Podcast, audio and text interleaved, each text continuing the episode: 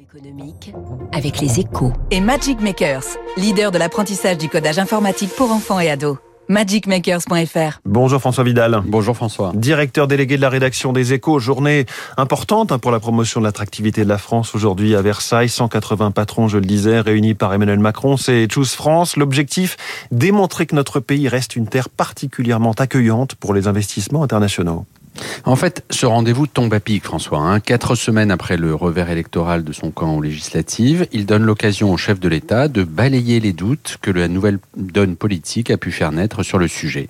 Et si c'était nécessaire aussi, de rassurer les investisseurs internationaux sur la pérennité de la politique de l'offre Made in France.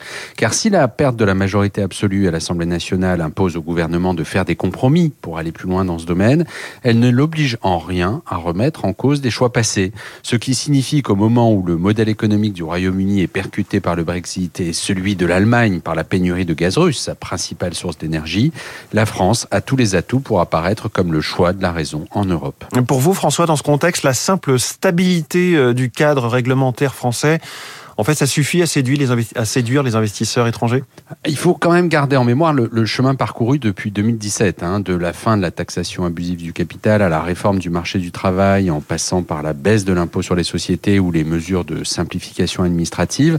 De nombreux freins majeurs à l'investissement dans l'Hexagone ont été levés. Suffisamment en tout cas pour propulser la France à la première place du baromètre EY sur l'attractivité de l'Europe, susciter 12 milliards d'euros d'investissements étrangers en 4 ans et la création de 21 000 emplois. Alors, si le gouvernement parvient à baisser encore les impôts de production comme il en a l'intention, l'image du site France à l'étranger n'en sera que meilleure. Mais l'essentiel aujourd'hui est de conforter les choix passés, de donner de la visibilité dans un monde imprévisible. Merci François Vidal. C'est évidemment la une des échos ce matin. Macron réaffirme la priorité donnée à l'attractivité du pays. L'édito économique tous les jours à retrouver en podcast sur radioclassique.fr.